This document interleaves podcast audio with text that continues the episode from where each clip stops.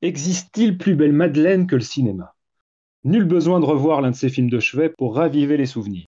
Une image, une réplique, un extrait ou une musique suffit pour euh, activer le processus mémoriel et faire remonter à la surface les émotions ressenties alors. De la nostalgie? Pas obligatoirement. À l'instar de livres, bandes dessinées ou disques, les films nous accompagnent. S'y replonger revient à se confronter à l'enfant ou à l'adolescent qu'on a été avec les yeux de l'adulte qu'on est devenu. Les retrouvailles peuvent s'avérer intenses, violentes parfois, mais toujours riches en enseignements. En général, l'idéalisation n'y survit pas. Et puis voilà que sans crier gare, l'industrie du cinéma tend à regarder dans le rétroviseur et à ressortir du formol des pans entiers des souvenirs des enfants des années 80 que nous sommes. Sous couvert de renouveau, elle nous ressort les mêmes recettes, les mêmes formules. Qu'une suite à Top Gun soit considérée comme un événement 35 ans après donne comme un avant-goût d'apocalypse. Voilà un vaste sujet que nous avons entrepris d'aborder, Jérémy et moi, quitte à y perdre définitivement notre âme d'enfant.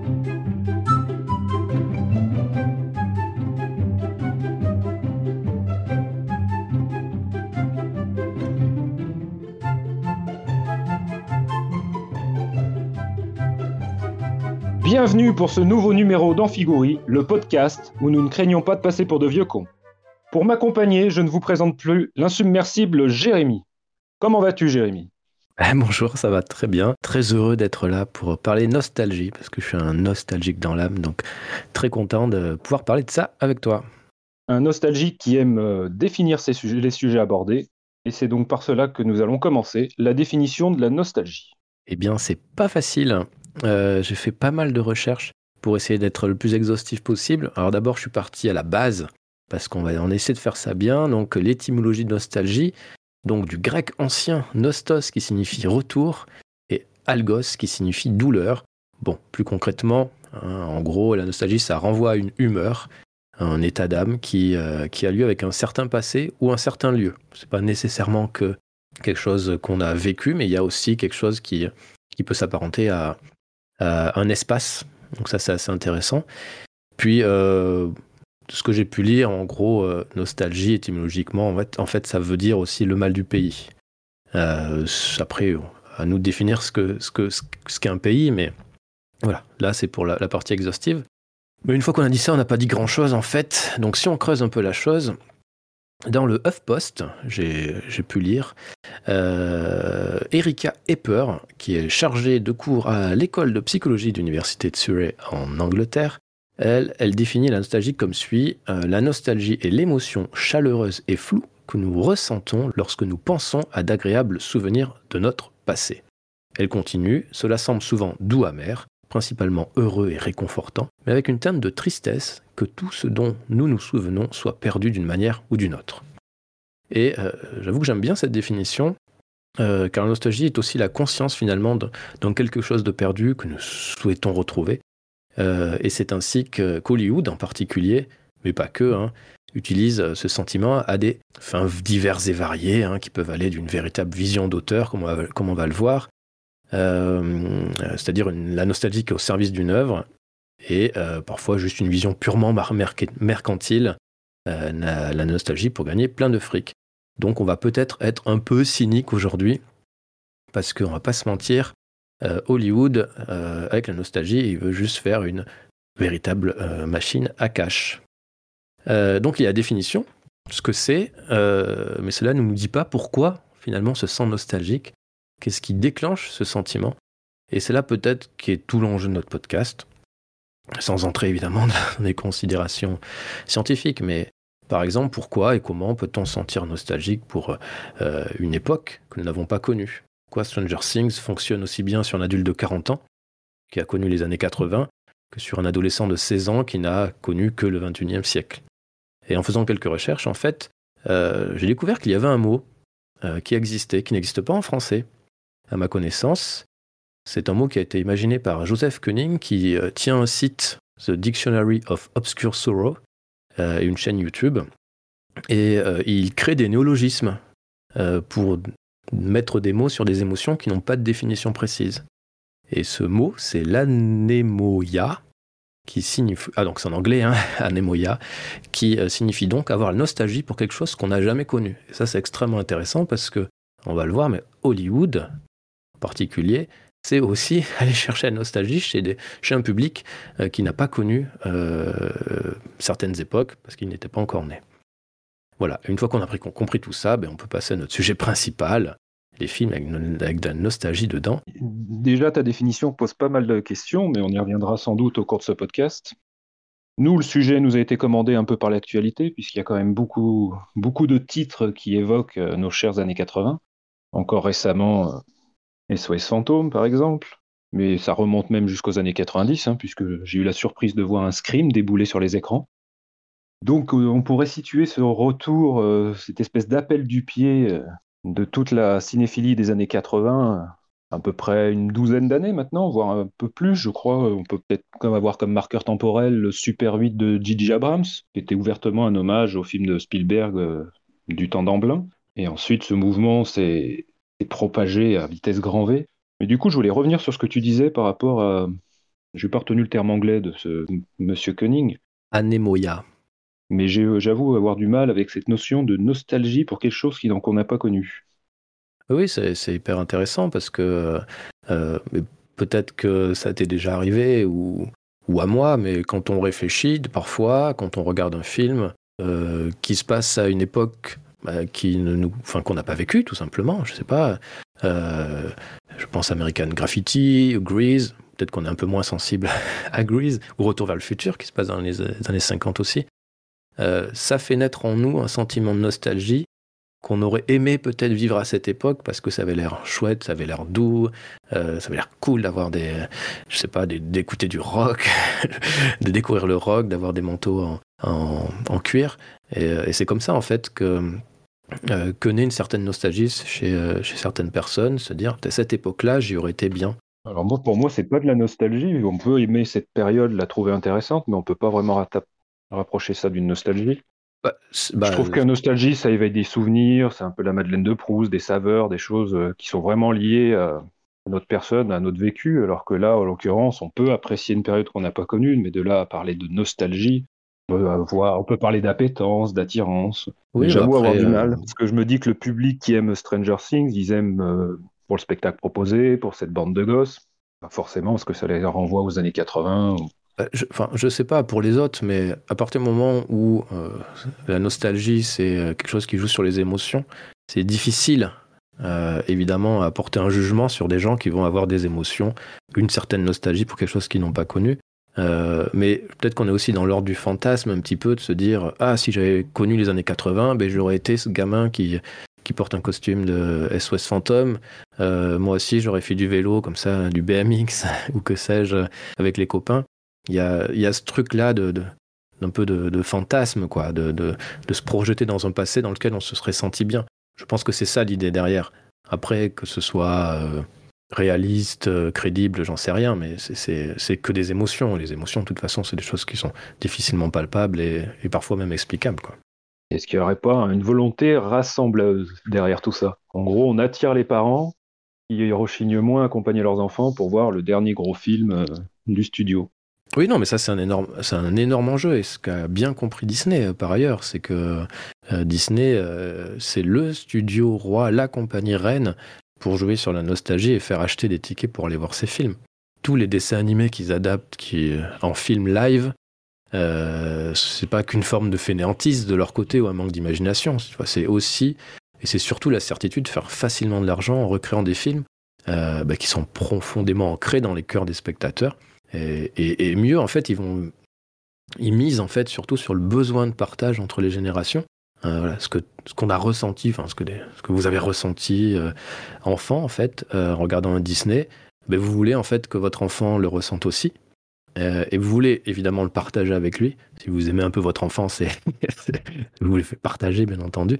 Alors du coup, vous allez voir la, ben, la nouvelle version du Roi Lion, et peu importe au fond si c'est bien ou pas, ce qui importe, euh, bah, c'est les émotions créées et partagées. Et Disney, là-dessus, ils sont super forts. D'ailleurs, il y a Le Roi Lion, ils ont fait Aladdin, Cendrillon. Euh, Mais c'est là où le à mon sens, c'est que ces émotions, ils peuvent les susciter euh, avec des, des, films originaux. Oui, ils peuvent, tout à fait, mais c'est juste là plus risqué. Défi. Là, on a vraiment l'impression de quelque chose de Oui, voilà, c'est de la fainéantise. Il n'y a pas besoin d'appeler et l'économie aussi, puisqu'il n'y a pas besoin de faire euh, appel à des scénaristes. Le scénario est déjà tout fait, le storyboard est déjà tout fait. On adapte en live un dessin animé. Déjà, tu as évidemment le fait que ça soit euh, beaucoup moins risqué. Clairement, euh, c'est les gens vont voir le roi, enfin le roi lion, ils savent ce qu'ils vont voir.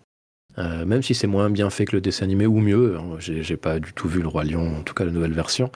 Et peu importe, c'est qu'est-ce que ça va leur procurer? C'est ça qui importe.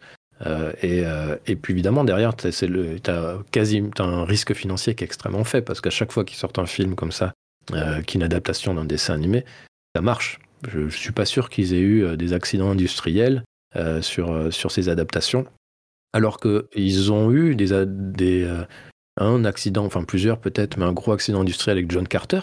je crois que c'était en 2013. c'était une nouvelle saga, une nouvelle franchise qu'ils voulaient lancer là. Euh, et, ça n'a pas du tout fonctionné, et ça les a un peu calmés. Ils se sont dit, on va les faire du fric facilement. Euh, ce qui est dommage par ailleurs. Quoi qu'on pense de Maintenant, c'est difficile à savoir, parce qu'avec leur, euh, leur chaîne à péage, par exemple, un film comme Mulan qui n'a pas eu de sortie ciné, bon, bah, ça a tiré des abonnés, ça a dû être vu plusieurs fois, mais est-ce qu'on peut parler d'un succès dans ces conditions? Je ne sais pas. Après ça, c'est pareil pour Netflix. Hein. Ils définissent un succès selon différents critères. Netflix, c'est des critères parfois un peu affolants. C'est combien de fois il a été lancé. Euh, ils, te disent même pas si ça a été vu jusqu'au bout, s'ils ont vu la saison entière, etc. Donc euh, le succès avec les nouvelles chaînes de streaming, ouais, c'est un petit peu compliqué à dire, mais en tout cas, quand ça sort au cinéma, oui, ça marche bien. Et d'ailleurs, ils ont plein de, nouvelles adaptations au cinéma. Il y a une énième euh, adaptation de Peter Pan qui va arriver, La Petite Sirène, Blanche-Neige et les Sept Nains qui fait déjà parler de, de lui, euh, Pinocchio, Zemeckis sera sur le coup a priori. Une suite à Aladdin, euh, qui est, Aladdin qui a été un énorme succès. Donc euh, voilà, mais tout ça, c'est derrière, oui, oui, on fait venir un nouveau public, mais on fait venir aussi l'ancien public avec bah, toute la famille, quoi. Et ça marche, et ça marche vraiment très bien. Mais en effet, la question, c'est est-ce que la nostalgie tue la créativité? En l'occurrence, ici, chez Disney, il n'y a pas de créativité. Alors, on pourra toujours dire, euh, oui, mais Zemeckis, il fera sa version de Pinocchio, euh, euh, Dumbo, et c'était, comment il s'appelait Alice au Pays des Merveilles Tim Burton. Tim Burton, il a fait, oui, il a, ils ont apporté leur, leur touche personnelle, c'est sûr. mais néanmoins, ça s'appuie sur des mécanismes purement purement marketing, purement euh, bah c'était différent encore dans le cas de Tim Burton parce que c'était pas des, des adaptations littérales du dessin animé. Mais euh, je crois qu'il est, temps de révéler deux, trois secrets euh, derrière notre podcast. Nous sommes euh, des quadragénaires ou presque quadragénaires, donc on s'adresse plutôt à ce genre de public-là. En tout cas, dans la réception de ces films, on est plus du point de vue des parents, on va dire, que des enfants.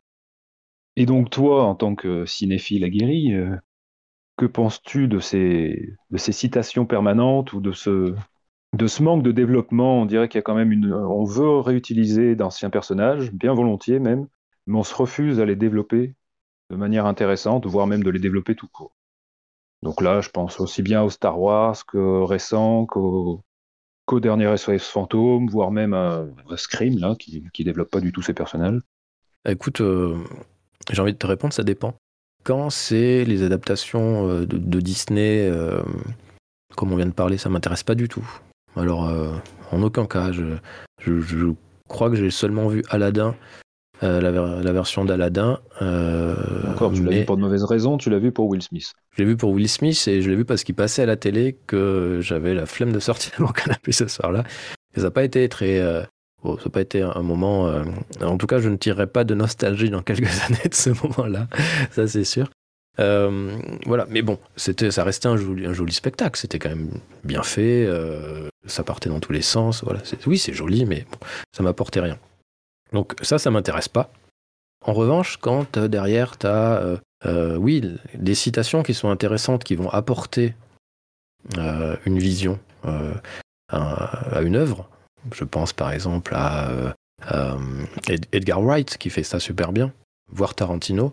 Euh, là, oui, ça m'intéresse pour le coup. Tu Edward Wright avec sa trilogie euh, Cornetto, c'est hyper référencé, hyper cité, et, euh, mais ça n'empêche pas derrière d'avoir une, véritable vision d'auteur et, euh, et de faire bah, sa, sa, propre, son propre film avec sa propre identité. Ça, ça m'intéresse. Ouais. Oui, c'est ce que faisait également un Joe Dante avec des citations euh, in situ, avec des extraits qui passaient à la télé en arrière-plan ou l'usage de certains acteurs connotés, mais pour raconter ses propres histoires, développer son propre univers. Mmh. Oui, c'est ça. Qui se fait, euh, mais là, on parle vraiment de gens qui. Donc oui, il y a de la nostalgie bien sûr dans le cinéma de Quentin Tarantino, mais c'est pas, on n'est pas dans la citation littérale où il réemploie pas des, des personnages créés en amont. Parce que même si on peut parler de Django, qui est une, peut renvoyer au western italien, il en a quand même fait son, sa propre déclinaison, qu'on peut quand même pas créer euh, de passerelle claire entre les deux. En fait, il y a, il y a plusieurs, je pense qu'il y a plusieurs angles, d'attaque dans, dans, dans la nostalgie. Tu vas avoir bon, celle de Disney, sur laquelle on peut passer, c'est bon, on a assez dit, mais et puis avoir celle en effet de Tarantino par exemple, où euh, il est dans l'hommage véritablement. Euh, il va essayer de, refaire des techniques de cinéma d'époque euh, il va faire un peu de citation aussi quand même dans Once Upon a Time in Hollywood. Il va faire venir Bruce Lee, ce genre de choses. Mais il y a, oui, on est plutôt dans l'hommage, voire dans l'héritage d'ailleurs. Donc ça c'est assez intéressant. Et puis après, tu vas avoir un angle où bah, j'assume complètement la nostalgie. J'en fais aussi mon, euh, comment dire, mon identité dans mon œuvre. Donc Stranger Things, Ready Player One, pour citer que cela. Et là, bah, on met les pieds dedans.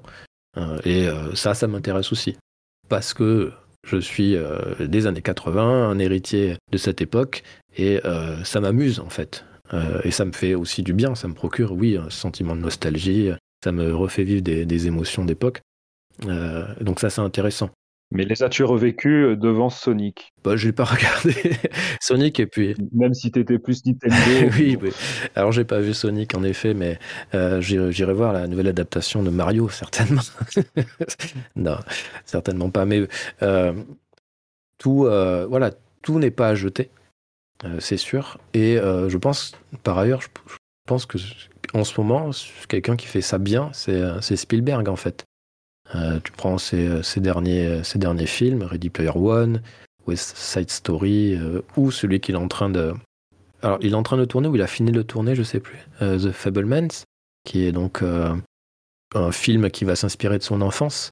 Et donc là, il, vraiment, il joue sur des ressorts de, de, de la nostalgie qui sont extrêmement variés. Tu vas avoir Ready Player One, là, on est dans la citation. Il s'auto au même site, mais pas que.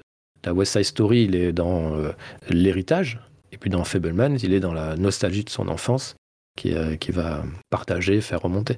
Du coup, c'est extrêmement intéressant. Là, on a trois angles différents sur un même auteur qui va jouer sur ces ressorts-là de nostalgie à travers trois œuvres en leur donnant une identité propre. Et ça, ça m'intéresse. Je pense qu'il faut différencier. Là, on voulait plus s'attaquer au cinéma que j'appellerais doudou. C'est-à-dire, on reprend oui. des figures connues et on, on, on les pose là et c'est tout. C'est pour faire plaisir.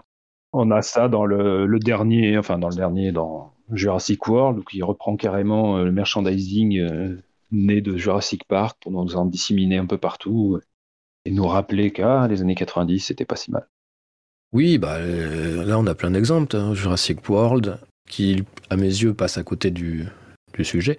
Tu vas voir aussi un peu Spider-Man, qui, qui en tout cas avec ce dernier, celui qui est sorti récemment, en décembre, qui vraiment qui, qui va chercher ça, ce côté un peu doudou. T'as euh, bah Star Wars évidemment. c'est le meilleur exemple. Hein, tout ce qui, euh, que ce soit les, nouveaux films, euh, les séries. Là, clairement, on est, on est, euh, on est plus, seulement dans la citation. On est oui dans le dans le doudou et peu importe euh, que ça soit bon ou mauvais. enfin, moi, j'y vais quoi. Je regarde et puis je m'énerve après quoi. Ou je m'énerve pas d'ailleurs parce qu'il y a des choses qui me plaisent beaucoup aussi. Euh, dans le doudou, tu vas avoir aussi. Euh, bah, je pense Stranger Things, c'est un très bon exemple hein, dans, le, doudou. Bah, ils ont amorcé ce, cette espèce de coup de projecteur sur les années 80 et on se rend compte que les années 80 nourrissent énormément ce mouvement. Donc on pourrait être amené à se poser la question pourquoi les années 80 sont à ce point source d'inspiration, sachant que c'est une décennie qui a été particulièrement décriée Enfin, pendant longtemps, je lisais que des cochonneries à bord, à, enfin, sur euh, le sujet de cette décennie, mauvaise musique, pas de goût. Ouais, ouais. Il bah, faut voir comment euh, Retour vers le, futur, le, vers le futur avait été euh, critiqué à l'époque. Alors que finalement, on se rend compte que elle est finalement, elle a été très riche avait sa propre singularité, surtout savait créer des univers marquants, des personnages marquants, qui fait que le cinéma encore maintenant aime s'y référer, voire carrément s'y abreuver en créant des, suites tardives, mais accolées aux films des années 80. En fait, euh, je pense que ce qui joue beaucoup dans les années 80 et 90, c'est que ça a été la, naissance d'abord de franchises qui existent toujours aujourd'hui. C'est-à-dire que des franchises qui ont touché euh, bah, des générations euh, différentes. Et puis, c'est aussi une, époque qui a créé des esthétiques, ou un, esthétique, mais je pense plusieurs esthétiques, et qui a aussi su faire des films de genre, bah, des films un peu populaires, quoi. Et les années 80 ont permis à la culture geek, en fait, d'avoir une, dire une, une rayonnance et euh, qui s'est développée euh, au point où aujourd'hui tout le monde se dit geek. C'est un autre sujet, mais en tout cas. Ou nerd, pour changer un peu. Ou, nerd, ouais. Mais euh, voilà, je pense que c'est aussi ça, les années 80 ont fait naître une légitimité de cette pop culture qui, euh, depuis, euh, en vrai, euh, depuis Star Wars, c'était un peu dans les années 80, voire si on remonte au Don de la Mer peut-être, où finalement le côté film de genre devenait des films pop, au sens populaire, quoi. Et, et du coup, ça a permis ouais, à ce genre, enfin à ces genres en tout cas, se développer et à prendre toute la place quasiment à Hollywood. Euh, et je pense que c'est aussi ça qui fait qu'aujourd'hui on se référence beaucoup à, cette période-là. Quoi. Mais des franchises, il y en a d'autres qui sont créées depuis, et même si on n'a pas encore le recul nécessaire, je ne pense pas qu'elles nourrissent, euh, qu'elles en viennent à nourrir le cinéma comme, euh, comme les années 80 et les années 90 le font actuellement. Bah, les années 80, euh, elles ont révolutionné le cinéma. Euh, on était arrivé dans les années 80 à un moment où euh, les, effets spéciaux, typiquement, physiques, les effets spéciaux physiques arrivaient, étaient arrivés à leur sommet. C'était juste incroyable ce qu'ils étaient, capables de faire. Ils ont commencé à intégrer le numérique aussi à ce moment-là. Donc ça a été le basculement vers une autre façon de mettre en scène des films, de mettre en scène des univers les nouvelles franchises qui ont été réalisées ces, euh, ces dernières années. Alors, je sais pas à quoi tu penses exactement, si tu penses à Marvel ou. Euh, oh, j'étais sur du Fast and Furious, euh, sur du Saw, sur les Conjuring, les trucs comme ça, quoi. Ouais, mais ça, c'est de la merde. Pardon. ah, mais on avait prévenu, aujourd'hui, on est, on est des vieux cons. Bah, je pense que la différence avec ce que tu viens de citer et ce qu'on peut citer des années 80, que ce soit Terminator, Indiana Jones, Star Wars, et j'en oublie bien entendu, mais euh, la différence c'est que c'était quand même du très bon cinéma et c'était du cinéma d'auteur. Pas sûr qu'on puisse dire avec Fast and Furious, euh, Saw euh, et d'autres que c'est du cinéma d'auteur. C'est, c'est on consomme ces films, je sais pas ce qu'on y trouve en réalité. j'ai pas tout vu de toutes ces, de, l'ensemble de ces franchises, mais on y trouve, il reste rien en fait. Il n'y a pas une vision euh, bah, d'auteur tout simplement. Donc c'est aussi pour ça peut-être que on n'en gardera rien, sinon beaucoup d'argent pour ceux qui, produisent ces, choses-là quoi. C'est ma vision très cynique du cinéma actuel. Hein. Je suis pas sûr qu'on puisse tout mettre sur le dos d'un cinéma d'auteur. Si on prend, si on prend Jeu d'enfant, Tom Holland, le film a, a quand même marqué sa, son époque, ou Vampire, vous avez dit Vampire. Voilà, ça reste euh, justement un, bon, un bon faiseur de série B, mais il n'a pas vraiment marqué le cinéma par sa personnalité. Et malgré tout, ses films sont restés, leur imagerie également. Tu parles de Donc ça va au-delà. Euh, là, je parle de Tom Holland, notamment pour Vampire, vous avez dit Vampire ou Jeu d'enfant. Donc je pense que ça va au-delà d'un côté euh, autorisant. Il doit vraiment avoir quelque chose dans l'approche, dans la. Je pense qu'il y a un côté décontracté dans... qui émane des années 80 qui tend de plus en plus à, devenir euh, utopique dans nos sociétés, encore plus maintenant avec toutes nos restrictions. Et je pense que c'est comme une soupape de une respiration, de se plonger dans ces univers-là où, où les gamins pouvaient jouer dehors, où il n'y avait, pas, avait pas ces téléphones constamment, pas l'impression d'être tout le temps surveillé, d'être tout le temps connecté. Je me demande si ça fait pas retrouver un, un petit peu de légèreté comme ça. Mais de toute façon, il y a un fantasme de cette époque-là, parce que si tu regardes les années 80 ou 90 euh, avec, euh, avec réalisme, c'est-à-dire que tu tu t'appuies pas seulement sur ce que tu crois savoir, ou en tout cas ce que tu te souviens de cette époque-là, euh, c'était des périodes assez, assez pourries en réalité, hein, politiquement, socialement. Les années 80, ça a fait super mal. Hein. Thatcher, Reagan. donc c'est un peu dur de se dire j'aimerais que ça soit encore comme avant, parce qu'en réalité, c'est, c'était pas forcément mieux. Pas pire, hein, par ailleurs.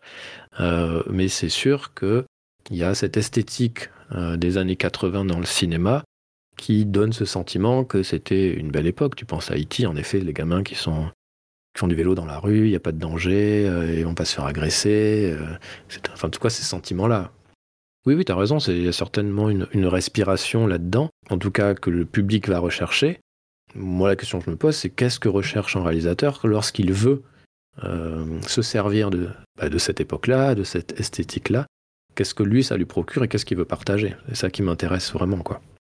Donc typiquement, euh, qu'est-ce que, cherche à faire un, Spielberg? Qu'est-ce que cherche à faire un Paul Thomas Anderson avec son Licorice Pizza? Euh, Que cherche à faire, euh, oui, je sais pas, même un, Stallone, j'ai envie de dire, que lorsqu'il écrit Creed, il avait participé au scénario du premier Creed, qu'est-ce qu'il cherche à faire? Parce que derrière, il y a en effet un sentiment de nostalgie, mais il y a aussi, je pense, un sentiment d'héritage. Honnêtement, je me demande toujours ce qu'il cherche à faire, avec ce film. Mais euh, tu disais en préambule dans tes définitions que la nostalgie pouvait être considérée comme le souvenir d'un pays ou quelque chose approchant. Et je me demande si justement la recherche du cinéma américain, en tout cas hollywoodien, n'est pas cet état de grâce des années 80. Et leur pays, c'est ça, c'est l'Amérique toute puissante. Mais c'est sûr. Hein. Il n'y a pas cette recherche-là, cette envie de revenir à cet apogée, alors que maintenant, euh, beaucoup plus contesté. Ah ben, Make America Great Again. Hein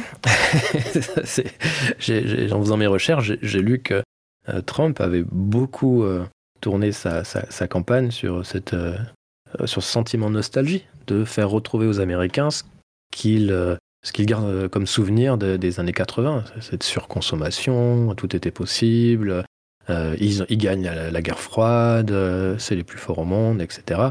Et surtout, il faut quand même remettre les années 80 politiquement dans leur contexte, où les États-Unis sortent de la guerre du Vietnam, que c'est euh, manifestation sur manifestation, c'est donc un contexte social et politique particulier. Les années 80 va commencer à effacer ça petit à petit et à redonner bah, la liberté aux Américains, euh, le bonheur et tout ça. Et euh, je pense qu'il y a une sorte de fantasme. Tout à l'heure, on parlait euh, le fantasme parfois de, certaines époques. Il y a un fantasme des années 80 aux États-Unis où vous avez le sentiment d'être les plus forts, les meilleurs, etc. Est-ce que c'est vrai? J'en sais rien. Mais en tout cas, il s'est ancré chez eux. Et le cinéma était aussi, euh, à l'époque, bah, symbole de ça. Mais pas que. Hein. Il y a, les années 80 ont été extrêmement critiques sur, bah, sur, les, sur les années 80, justement. Comme, comme Oliver Stone, qui était extrêmement critique sur, bah, sur la société américaine, par exemple. Quoi. Mais ça, on le retient moins. Euh, oui, mais il ne s'attachait pas forcément à la société américaine des années 80. Il y a Wall Street, si, euh, qui est en, plein dedans, mais par contre, tout le reste, c'était vraiment questionner euh, l'histoire des, États-Unis, que ce soit par. JFK, sa trilogie du Vietnam et compagnie. Tout à fait. Mais du coup, je me demande si on pourrait pas pousser le bouchon en disant qu'Hollywood fait œuvre de propagande, à vouloir nous rappeler qu'il est à l'origine de la plupart de nos beaux souvenirs cinématographiques et de, du coup de réitérer ça avec les nouvelles générations. Bah, ça, c'est une euh, très bonne question, mais euh, c'est dur à dire. Enfin, je ne sais pas du tout si derrière, tu as des producteurs qui se disent on va faire la propagande pour dire que les années 80 c'était mieux et qu'il faut y retourner. Ça, j'en sais rien. Je pense que leur politique, c'est surtout aller faire de l'argent. Pardon hein, pour le cynisme.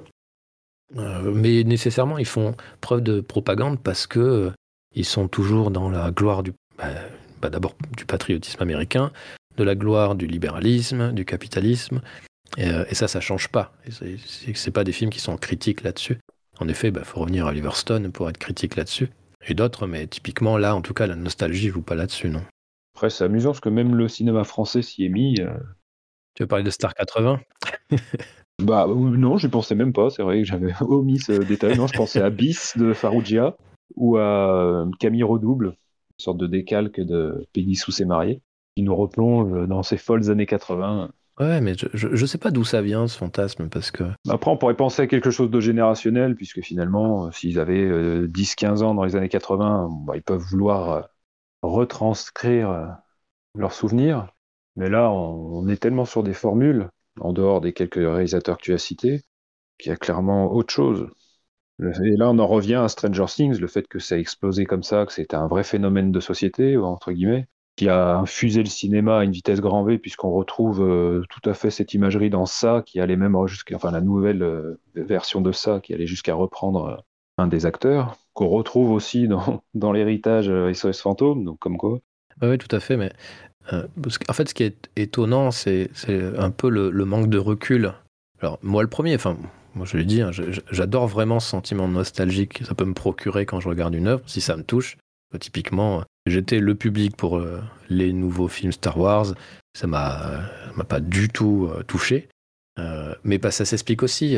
Je, lisais un article d'un, psychologue sur le sujet qui expliquait que si les nouveaux Star Wars n'ont pas raconté ce que vous attendiez qu'il raconte, forcément, euh, c'est un peu brisé votre, nostalgie, vos émotions, et que euh, ça vous a pas plu. Et en effet, j'étais assez déçu de ce que ça racontait. Et, au-delà de ça, je trouvais que bon, c'était une, une, proposition qui n'était pas intéressante cinématographiquement. Personnellement, sur les Star Wars, c'est même pas tant ce que ça racontait qui m'a déçu que la manière dont ils ont euh, utilisé les anciens personnages. Ah oui, alors ça c'est encore pire, parce que justement, là, tout à l'heure on parlait d'héritage, mais clairement la question de l'héritage dans les nouveaux Star Wars, euh, ah oui, t'as raison, pour moi elle pose problème. Hein. Clairement, euh, la façon dont sont traités ces, ces personnages emblématiques de notre enfance m'interpelle d'abord, et puis oui, j'ai vraiment l'impression que ils ont ils avaient, c'était un fardeau quoi pour eux. Euh, bon, on est obligé de les mettre là parce que bon, ils sont là, mais ils savaient pas trop quoi en faire et ça a donné des personnages en, demi-teinte. Euh, c'était pas ouais, c'était assez décevant, quoi. Bah, c'est ça qui est étrange, parce que pour euh, rester sur Star Wars, comme DJ Abrams était à l'origine du réveil de la Force, lui clairement il a cette démarche de fan, et qu'il n'ait pas su quoi en faire, assez dommageable. Même si c'est pas le plus, même si on peut pas l'apparenter à un auteur, il y a quand même, on pourrait espérer une certaine euh, déférence, ou en tout cas un respect pour ces personnages qui ont, qui ont nourri sa cinématographie. Et là, finalement, il n'a pas su quoi en faire, il les a maltraités, parfois de manière incohérente. Oui, alors, euh, est-ce qu'il a, eu, est qu'il a eu son mot à dire? C'est surtout la question, en fait. Est-ce que Kathleen Kennedy n'avait pas la main totalement là-dessus? Est-ce que euh, Disney euh, voulait justement rajeunir complètement et laisser un peu de côté le reste? Euh, ouais, je suis assez étonné, ouais, j'étais plutôt euh, serein au début quand je disais DJ Abrams, pardon, euh, va réaliser, c'est cool. Moi, j'avais plutôt bien aimé ce qu'il avait fait avec, Star Trek. En tout cas, c'était une relecture qui était pour le coup plutôt intéressante. Et avec en plus un peu de nostalgie, mais pas tant que ça finalement. Disons qu'il l'avait de manière un peu plus habile. Oui, c'est ça. Avec la connexion, enfin l'interconnexion entre les dimensions Ouais, complètement. Euh, après, bon, sur la trilogie euh, Star Trek, euh, sur l'ensemble, il y a des choses à, redire, mais voilà, je trouvais ça plutôt intéressant pour le coup. Et avec une écriture qui est un peu plus bah, libre, voire libérée, que, pour, que pour Star Wars. Même s'il y a eu des choses intéressantes de proposer, mais ouais, moi je pense que, ouais, c'est, cette trilogie-là, en tout cas, elle me, elle m'a, ouais, elle m'a, pas parlé. J'ai plus été sensible à donc à l'épisode euh, Rogue One, sauf bah, à la toute fin où euh, il y a une sorte de fan service immonde avec, euh, avec Dark Vador. Et pour le reste, j'aimais bien ce que la proposition de, Rogue One. Toi, je crois que tu n'avais pas aimé. Hein. Non, parce que c'est encore une fois explicité des choses qui, qui pouvaient très bien rester dans l'ombre, en fait. Alors ça, c'est en effet un, autre, un autre problème, mais en tout cas, je trouvais que c'était bien amené, bien raconté, euh, avec un super casting, et que c'était vraiment bien foutu, très joli. Mais bon, à la fin, le Dark Vador qui, euh, qui sort son sable, qui défonce tout le monde, là, on était vraiment tombé dans le fan service, que et je trouvais que le film, jusqu'à présent, il, il, arrivait, il arrivait à éviter ça. Euh, donc c'était un peu dommage. Mais je pense qu'il y a un truc essentiel aussi dans, dans, la, nostalgie, c'est que je pense qu'il y a un, flou avec la réalité. Euh, c'est-à-dire qu'on a souvent le sentiment que notre passé, c'est notre, notre réalité. Euh, mais on n'a pas conscience en fait que la, que la mémoire nous joue des tours. Donc on va, on va un peu fantasmer notre passé, clairement, que ce soit nous, mais aussi évidemment les, euh, les, les, les neuromarketing, là, les, gens du neuromarketing qui vont appuyer là-dessus pour te vendre des, chaussures, euh, des jeans ou n'importe quoi, voire des voitures d'ailleurs. Et euh, ils vont vraiment jouer là-dessus sur le fait que nous, en fait, nos souvenirs sont, sont complètement biaisés. En fait, ce que tu crois te souvenir quand tu avais 10 ans, c'est euh, ton cerveau, en fait, il a fait complètement la, part des choses, il a gardé que ce qu'il voulait. Voilà, c'est un futur révisionniste, notre cerveau. Bah, il y avait clairement dans ces années 80 une tendance au positivisme. Oui, parce que pour repenser à des films comme American Graffiti, par exemple, nous replonge dans les années 60. Il y a tout, ou même, euh, ah zut, le film de John Milius là sur, euh, sur le surf. Euh, Big Wednesday. Ouais, voilà, Big Wednesday. Qui était aussi appelé Big, non, Graffiti Party, Party, je sais plus quoi. Ouais. Bon, bah, il y a, y a cette forme de nostalgie, mais qui n'occulte pas la, la noirceur de l'époque. Ah oui, complètement. Et ça, finalement, quand on se retourne sur les films des années 80, même s'il y a beaucoup de films d'horreur qui ont, qui ont fait école, il reste ce côté quand même euh, joyeusement libre. Les gamins qui font le mur sans avoir de problème avec leurs parents, par exemple, qui peuvent vivre des grandes aventures à la mode Goonies, pareil, sans trop de soucis. Il y avait une façon de fermer les yeux. Comme tu disais que l'époque, les années 80, n'étaient pas forcément si merveilleuses sur le plan géopolitique il y a cette, euh, cette constante-là, pas tout le temps, un film comme War Games euh, évoquait bien les problèmes géopolitiques de l'époque, la guerre froide. Du coup, il n'a même pas fait école, ce film, donc ça veut bien dire ce que ça veut dire, malgré la présence de Matthew Broderick. Donc je pense que oui, il y a ce côté-là, effectivement, de d'embellir. Je pense que c'est surtout, là, comme ça, je, je pense à voix haute, mais euh, j'ai le sentiment que on parle de films qui raconte euh, une certaine euh, classe sociale qui semble être plutôt comme ça, j'ai envie de dire, la, la classe moyenne américaine euh, plus plus, quoi. Ça montrait les années 80, voilà, des, gens qui, vivaient plutôt bien dans des grandes maisons avec des jardins, dans des lotissements où ils étaient, où ils étaient heureux. T'avais pas le problème de l'argent, enfin, j'ai pas souvenir dans E.T., ça parle problème d'argent. Ah c'était avant, avant les subprimes. La crise des subprimes. non, par contre, on n'était pas toujours dans des familles heureuses. Non, c'est vrai. Souvent des familles, euh, c'était des familles de divorcés, souvent. Euh. Oui, oui, mais qu'est-ce que qu'est-ce qu'on retient vraiment de, de... parce qu'après, bon, on est sur des, des visions, de... enfin Spielberg quand il raconte E.T., oui, il raconte euh, un moment traumatique, traumatisant de, de, son enfance aussi. Mais est-ce que c'est ça vraiment qu'on retient? Est-ce que c'est dans ton inconscient, est-ce que tu, tu retiens la, je sais pas, la, la, difficulté de, cette femme à élever des enfants tout seul. Non, E.T., je suis pas sûr que ce soit ça que les gens retiennent en fait. Ils retiennent le côté cool. Il y a une idée de mise en scène assez, assez forte dans le film E.T. finalement qu'on qu'on enfin, en l'ayant vu tout gamin forcément, je pouvais pas y être sensible, mais quand on a, dont on, s'aperçoit plus tard, c'est qu'on voit pas d'adultes hormis la mère, pendant quasiment euh, les trois quarts du film. C'est vrai.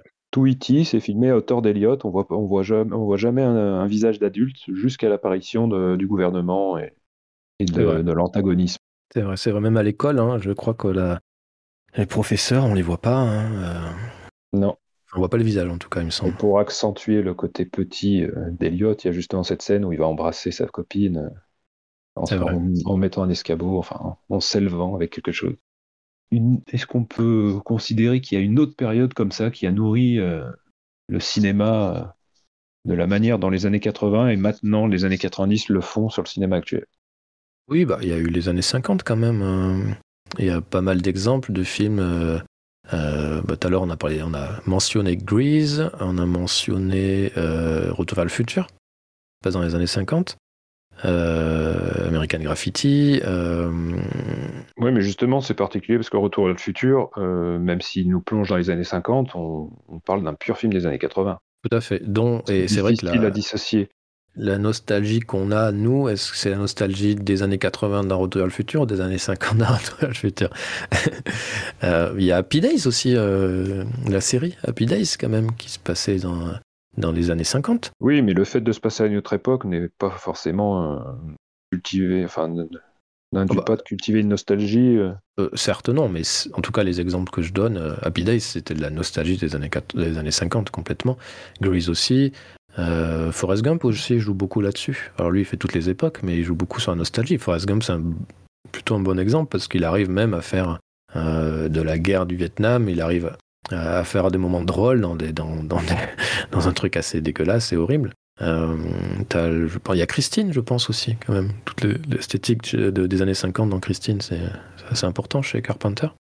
Et, euh, et, de même avec le géant de fer, il y a pareil l'esthétique des années 50 qui remonte, euh, que tu retrouves un peu aussi dans comment ça s'appelle Tomorrowland de Brad Bird. Bah il y a le cadre effectivement, ça rappelle forcément. On fait un film dans les années 50, on va, on fait les efforts de retrouver les objets de l'époque, mais c'est pas, on touche pas, euh, pas dire qu'il y a une reprise de, de code précis, de personnages précis qu'on va utiliser comme des totems et qu'on va tenter de faire, de faire une sorte de passage de témoin avec la nouvelle génération. On retrouve pas ça. Non, non, du tout, mais on, on retrouve. Ça, c'est vraiment propre à maintenant. Oui, c'est ça, oui. Ah non, oui, complètement. La, partie doudou, euh, oui, j'ai l'impression que, c'est propre le, Le cinéma a toujours regardé euh, derrière lui mais pas de cette manière-là, quoi.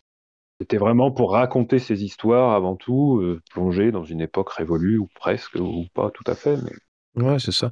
Après, tu as un bon exemple aussi récemment, tu Wonder Woman 1984, euh, qui, euh, qui, est, qui est très nul, hein, à chier, hein. pardon, qui est vraiment difficile à, regarder, qui, qui lui a, cherché à jouer sur purement les, les codes esthétiques de l'époque pour faire appel à notre, euh, à notre, à notre nostalgie pour le coup. On n'est pas sur un film doudou, mais on est, euh, ok, les codes, c'est cela, que, que, reprennent d'ailleurs, euh, qu'on retrouve aussi dans Stranger Things. Et clairement, ça bah, ça sert pas le film. Clairement, ça n'apporte rien au film. Stranger Things, ça apporte, je trouve, à mes yeux en tout cas, ça marche. Wonder Woman, bah, ça apporte rien. Donc, ces facilités-là, en, tout cas, se dire faire un film qui va se passer dans les années 80 pour faire appel à la nostalgie des gens, ça, ça, marche pas, ça marche pas toujours quoi. C'est une sorte de suicide artistique, un peu comme Terminator Genesis, qui n'a pas hésité à retourner des scènes entières du premier Terminator. Bah oui. Hein. Tout ça avec l'envie de les revisiter, de les modifier, alors que au final, ça, c'était pas son avantage.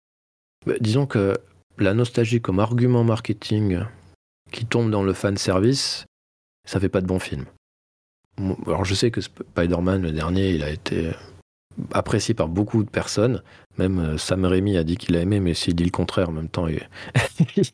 en même temps, il fait, il fait partie de l'écurie Marvel maintenant. Voilà, donc je crois qu'il peut pas dire le contraire. Euh, mais euh, moi, clairement, il y, a ce côté. on veut faire revenir les, les anciens Spider-Man pour servir le film ou pour faire un lien entre eux. Euh, mais clairement, pour mes yeux, ça marche pas. Ça marche pas parce que, encore une fois, il n'y a pas de vision d'auteur derrière. Bah, il y a la vision de, du studio. Tu parlais de Disney au début. Effectivement, Disney, ils sont assez fortiches euh, dans ce domaine. C'est qu'ils suivent tous les commentaires que leurs films peuvent susciter. C'est ça. Et, au final, euh, bah, quand ils voient une idée qui, leur, qui fait tilt, ils la reprennent. Et apparemment, il y a quelqu'un avait évoqué tiens, ça serait bien de, d'avoir les trois générations de Spider-Man ensemble et visiblement ça a retenu leur attention au point de faire ce film qui, fait, partie, qui fait partie maintenant de leur plus gros succès donc il n'y a pas de raison qu'ils s'arrêtent en si bon chemin. Ah bah ils s'arrêteront pas, ils ont, ils ont raison parce que ça marche et ça fait du bien à beaucoup de personnes mais clairement moi je pense que je suis le... Enfin j'ai le sentiment que je devrais être le public pour ça parce que j'avais adoré les, les Spider-Man à l'époque, euh, ceux de Sam Raimi. Euh, j'avais bien aimé euh, les Amazing Spider-Man par ailleurs. Donc je me disais, putain, mais j'ai ma place là-dedans, j'ai ma, place dans cette histoire. Et pas du tout. pas du tout parce que, parce que derrière, en effet, on est vraiment sur. Pour moi, c'est un objet marketing, quoi. Tu vois, un film qui, qui raconte du vide, qui appuie euh, à fond sur. Euh, qui tire un peu les ficelles euh, des émotions, mais c'est pas vrai. Enfin, tu, en tout cas, moi, je, ressentais rien qui. Je sais pas si tu te rappelles, dans le premier, quand l'oncle il meurt, c'est euh, c'est déchirant en fait, tu vois. Bah là, ils ont voulu faire. T'as toujours été le plus sensible de la bande. Mais oui, mais oui. mais c'est vrai, mais ça marchait bien. Et... Ce qu'ils ne sont plus surprenants, ces films. Ils ne, se... ils ne surprennent plus. Oui, mais c'est ça, euh, Dans le cas du dernier Scream, c'est pareil. Ça, pour le coup, tu parlais de cynisme. Ce film-là, il en fait son beurre. Ça a été le cas de, de, la saga euh, dans sa totalité. Mais là, ils appuient vraiment sur, sur leur cynisme avec délectation. Ils retournent les choses dans tous les sens, mais au final, ils, ressortent exactement la même soupe, sans une once d'originalité ou de point de vue différent. Et c'est un peu ce vers quoi tend le cinéma euh, grand, public euh, actuel, et c'est dommage. Parce que même s'il y a des films, euh, enfin, tous ces films qu'ils ont inspirés dans les années 80, il y en a beaucoup, c'était des séries B, c'était pas, pas des produits de, gros studios, c'était financé avec 3 francs 6 sous, et ça a marqué parce qu'il y avait quand même une envie derrière, des idées. Il y a deux visions. Tu as, la vision studio, qui est vraiment une pure vision marketing mercantile. Et puis, tu as la vision euh, derrière, euh, un peu. Euh, je dis auteur, mais après, c'est pas, pas nécessairement ça. C'est en tout cas, on veut se servir des années 80 pour raconter quelque chose. Et je pense qu'on a basculé ces dernières années dans. On, veut, on se sert des années 80 et 90, hein, Jurassic Park par exemple. On se sert de cette époque-là bah, pour, pour gagner de l'argent en fait. Pour, parce que c'est facile, parce que ça va attirer les gens, parce que les gens seront curieux de voir ça. Euh, comme les gens, ils sont contents, enfin contents, j'en sais rien, mais parce que t'as vu tous les revivals de séries ces derniers temps. T'as X-Files qui est revenu, Twin Peaks est revenu, L'Arme Fatale est revenu, MacGyver est revenu, Magnum, euh, Will Grace, euh, même Rosanne, je crois, faite à la maison. En fait, ils ont, ils ont tout intérêt à, faire ça parce que ça, ça marche, en fait. Euh, les gens regardent, que ça soit bien ou pas bien, en fait, les gens regardent. T'as un nouveau public pour ça, t'as l'ancien public qui regarde, donc ça fait bah, deux fois plus de possibilités. Et puis aussi, il faut se rendre compte qu'aujourd'hui, une série qui, euh, qui va marcher, c'est une série qui va être regardée par, allez, je sais pas, un ou deux millions de personnes aux États-Unis.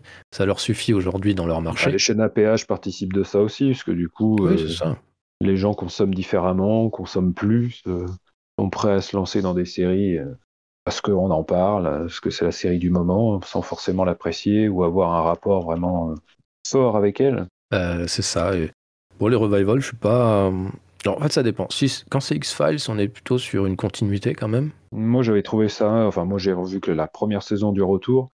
Et j'avais trouvé quand même qu'il y avait pas mal de foutage de gueule. Et ça annonce un peu tous ces revirements qu'on a actuellement. Par exemple, là, il y a Sex and the City qui est revenu. Pour répondre en gros aux critiques qui étaient faites à la série mère. Comme quoi, elle n'était pas assez inclusive, comme quoi si, comme quoi là. T'as l'impression que c'est plus une, nouvelle série, mais à culpa, plutôt qu'une envie de retrouver ces personnages, de leur faire vivre de nouvelles aventures. Ouais, je, je, sais pas. Twin Peaks a été plutôt bien reçu, hein, la nouvelle. Euh, enfin, le revival, enfin, la, continuité. je sais pas trop comment appeler ça. En fait, dans les, dans les cas de Twin Peaks ou, X-Files, euh, ça me dérange pas parce que finalement, c'est les mêmes personnages.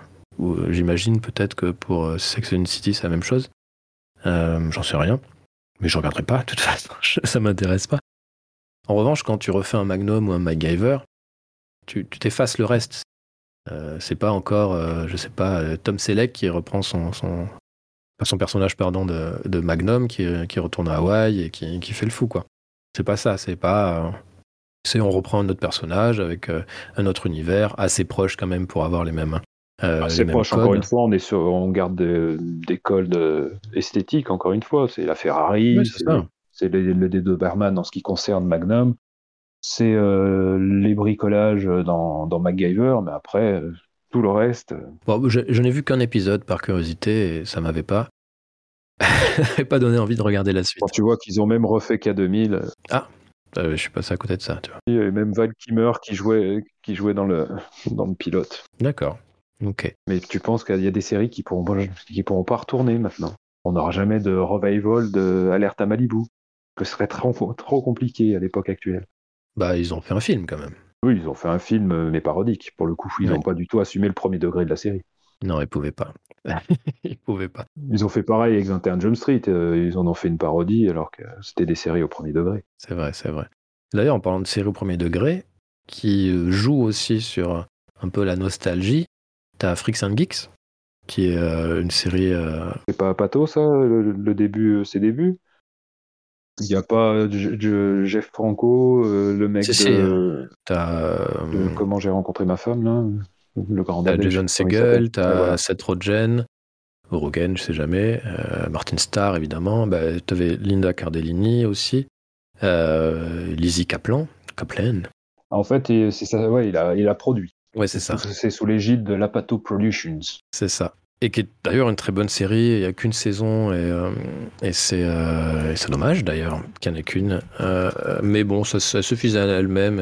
et tu avais donc pareil ce, retour sur les années. Il me semble que ça se passe dans les années 80. Oui, c'est les années 80, peut-être fin 70, début 80. Mais... Tu retrouves ça dans les films de. Enfin, dans les productions ou les réalisations d'Apato, hein, que ce soit 40, 40 ans toujours puceau avec son héros qui collectionne les figurines. Les, les citations de Star Wars constamment j'en passe.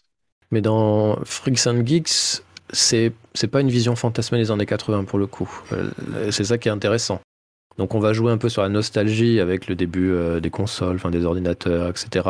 Les petits geeks comme ça qui font leur jeu de rôle et tout, mais t'as aussi euh, et qui ont une vie plutôt facile, même s'ils se font emmerder, bien entendu, ils sont victimes de, de raquettes, il me semble, ou en tout cas ils se font bien embêter par d'autres.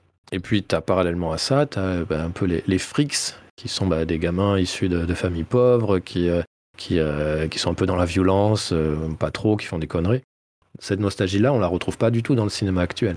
Et d'ailleurs, c'est pas vraiment de la nostalgie, hein, Freaks and Geeks, c'est bah, une vision un peu, enfin réaliste en tout cas, des années 80, et ça, c'était intéressant, avec quelques éléments nostalgiques.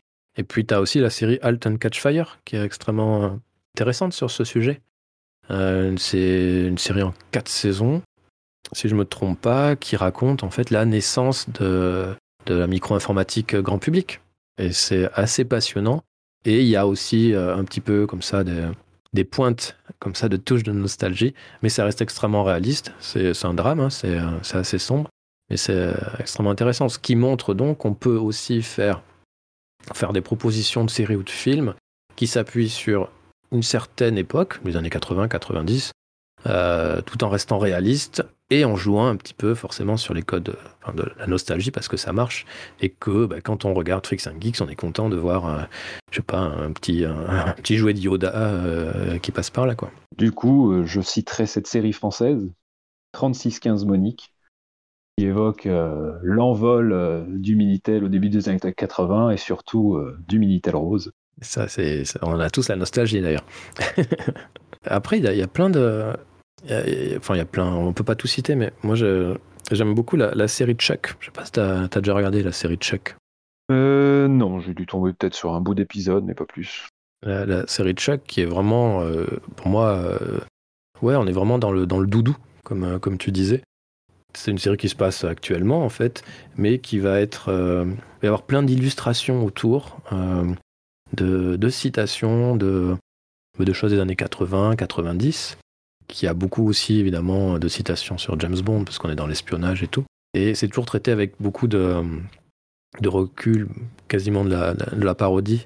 Et, euh, et c'est assez chouette, assez fun, euh, Chuck, à regarder. Ça commence un peu vieillir parce que c'est la période un peu euh, où tu as les anciens téléphones encore. je crois que dans la saison 2, tu as, as les iPhones qui arrivent. Mais ça fait toujours trop bizarre de voir des, euh, dans, dans l'espionnage des, vieux euh, gadgets. Je trouve que ça passe pas, ça passe un peu mal. En tout cas, en termes de. Ah bah, faut pas trop plonger dans les vieux James Bond alors. Ou même Max la menace. C'est vrai que j'ai un peu de mal avec, avec ça. À partir, avec les gadgets anciens, des fois, ça passe pas toujours très bien. C'est pourtant ça que c'est le plus, qui est le plus drôle. Oui, oui, non, mais c'est un côté un peu rigolo, mais c'est vrai que. Bah, encore, quand ça se passe dans les années 50 et tout ça, ça, ça passe, mais quand tu étais vraiment dans le, le basculement entre euh, les anciens téléphones et puis le smartphone, où ça se joue à quelques mois, t'as vraiment un truc, tu dis putain, euh, c'est une, ouais, pas, une période où le gadget était euh, un, peu, un peu ridicule, tu vois. Où basculer dans le smartphone, ça a un peu changé tout. Bon, bref, pas le sujet, mais voilà, ce, ce, côté Chuck est intéressant parce que c'est une série qui cite beaucoup mais tout, euh, du Star Wars, même des jeux vidéo actuels. Ça parle de Call of Duty, ça parle, euh, ça parle d'autres jeux. Je crois qu'il y a du Halo à un moment donné. Enfin, il y a plein de trucs. Ça parle de musique aussi. Euh, il y a beaucoup de références à la musique des années 80, le heavy metal, ce genre de choses. ça compte beaucoup. Et il y a une série dont on parle pas, mais qui joue beaucoup sur la nostalgie et qui en rit et qui se moque de ça. C'est Cobra Kai, la série issue de Karate Kid. Ah oui, j'ai vu passer ça. Ou qui se moquent complètement de, bah, de ces personnes qui sont enfermées un peu dans les années 80, où les années 80 c'était mieux, c'était la meilleure musique, les meilleurs cinémas et tout ça. Et, et souvent ça donne des, oui, des mecs qui, qui, ont raté tout, enfin qui sont passés à côté de, de tout le reste, de toute la richesse de, euh, que, la culture, euh, enfin que le monde de la culture a, pu, a pu apporter. Oui, qu'en refusant de grandir, ils en auraient oublié de vivre. Oui, c'est ça. Bah, c'est de dire, par exemple, le rock des années 80, c'est le, meilleur rock de tous les temps. Ah, c'est passé à côté de plein de choses. Déjà, même à l'époque, il fallait oser. Hein. Tout à fait, mais voilà, c'est aussi cette façon de fantasmer une époque qui est, euh, qui est assez bien retranscrite dans, dans, dans Cobra Kai. Après, c'est pareil, c'est un peu parodique à certains moments. Donc, voilà, il y, a plein d'œuvres comme ça qui font des références, qui font référence des citations en tout cas aux années 80 ou 90. Et moi, ça me parle beaucoup. Et euh, c'est sûr que Ready Player One, quoi qu'on pense de la qualité du film, euh, je me régale quand je le regarde, quoi. Ça me, ça me parle complètement. J'avais aimé lire le livre, même si c'était pas un grand, un grand bouquin de littérature. Mais voilà, toutes les citations aux jeux des années 80, aux films des années 80, diverses séries et tout ça, la musique. C'est un jeu où est Charlie, on essaie de, de récupérer. Oui, c'est ça c'est souvent très bref. Oui, mais ça, me fait du bien. Je me dis, euh, ah ben ça, je connais pas, donc je vais voir sur Internet. Euh, et puis, ah ben je vais l'essayer. Et puis, il y, a ce côté aussi enrichir ce que je ne sais pas d'une époque que, j'ai aimé et que j'ai connu. Quoi. Euh, c'est ça aussi qui m'intéresse dans, sur Ready Player One ou, ou d'autres. Je pense aussi à une trilogie de bouquins qui s'appelle la trilogie Bob, s'appelle Nous sommes Bob. Euh, et, pareil, qu'il y a plein de références à Star Trek, à Star Wars, aux années 80, enfin en tout cas à, l'univers pop geek hein, qu'on a bien connu. Et, ça, ça marche vraiment, vraiment sur moi. Et c'est ça que j'aime dans la nostalgie. Ça m'intéresse beaucoup moins euh, ce qu'on disait euh, de refaire ou de, rebooter des films. Ça m'intéresse pas du tout. Je, je vois pas ce que ça va m'apporter, en tout cas en termes d'émotion.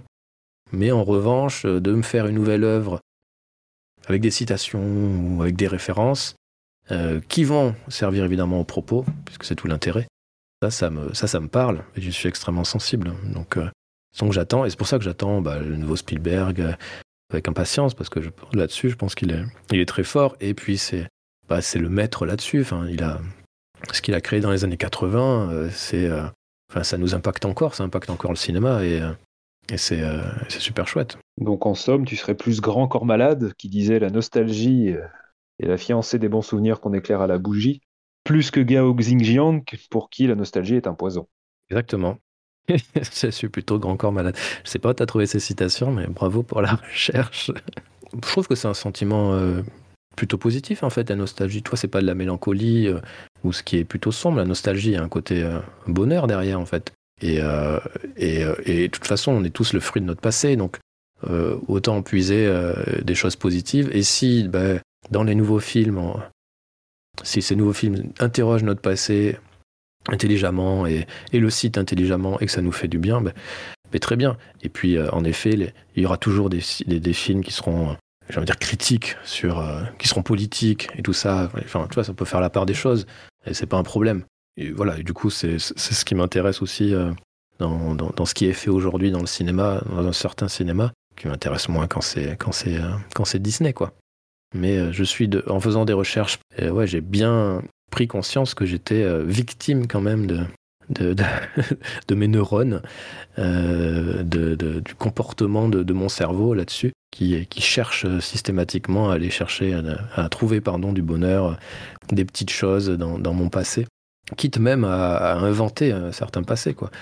Tu vois, typiquement, euh, moi j'aime bien, moi j'aime beaucoup euh, les films en blanc, donc les années 80, que ce soit les Goonies ou le mystère de la pyramide par exemple. Mais le mystère de la pyramide, en fait, je l'ai pas découvert quand j'étais môme.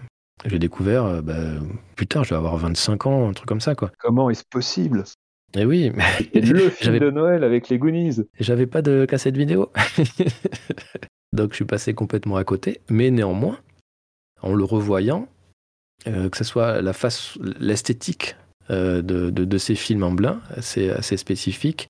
Le fait que, bah, pareil, ce sont des adolescents, qui, euh, qui découvrent, euh, bah, qui commencent à devenir soit adultes, soit dans les gonistes plutôt adolescents, etc. Mais en tout cas, qui, qui sont confrontés à des, à des problèmes d'adultes. Et ça fonctionne bien en fait. Et, euh, et, je suis complètement fan de ce film, malgré le fait que je l'ai découvert vachement tardivement. Alors que d'autres personnes à qui je dis euh, regardez les Goonies, regardez les Goonies, quand ils le découvrent tardivement, ça leur fait ni chaud ni froid en fait. Ça leur parle absolument pas. Quoi. Et moi, quand je l'ai revu, ça a été la douche froide. Comme quoi. C'est vrai. Alors que je ne jurais que par ce film, comme il passait souvent à Noël, c'était mon film de Noël. Ah, c'est marrant. Et, et vraiment, ça t'a, ça t'a, ça t'a enlevé toute émotion, quoi. Euh, oui, en fait, j'y voyais beaucoup trop fin, de correspondance avec le Temple maudit. Après, c'est un peu normal, hein, c'est le même scénariste. Je, trouvais qu'il avait repris un peu les mêmes choses, sauf que bien sûr, il les a un peu affadis pour les Goonies. Mais ouais, j'ai pas du tout, j'ai pas du tout été pris dans l'aventure euh, en le voyant adulte. C'est pour ça que je m'étonne que tu aies pu l'apprécier en le découvrant comme ça pour la première fois. Mais c'est bien, ça montre que tu n'es pas si cynique. bah, les Goonies, je l'ai vu quand j'étais petit, hein. mais même je, je, le revois régulièrement, ça marche très très bien sur moi encore. Hein. C'est mais parce que je, je, je, refuse de le voir autrement qu'avec les, les, les, yeux euh, d'un enfant en fait. C'est vrai que si je commence à avoir un vrai regard critique euh, sur ce film, oui, je vais comme toi avoir des trucs, mais j'ai pas envie en fait. Juste, en... voilà, ça c'est un doudou. Ah, ça, veut dire, ça, veut dire, que tu fais un effort quand même. Oui, bah après, que, écoute, il euh, y a plein de films qu'on regarde, on sait qu'ils sont pas très bien et on, on, les aime quand même. Hein. Euh, c'est comme ça, mais c'est. Ah bah t'en as cité plusieurs. Hein. Qu'est-ce que j'ai entendu euh, Tom Holland, euh, le géant de fer. Oh non, arrête. non, c'est histoire de finir sur, sur une petite attaque gratuite. Ouais, bah écoute, je suis pas satisfait de cette, cette, conclusion.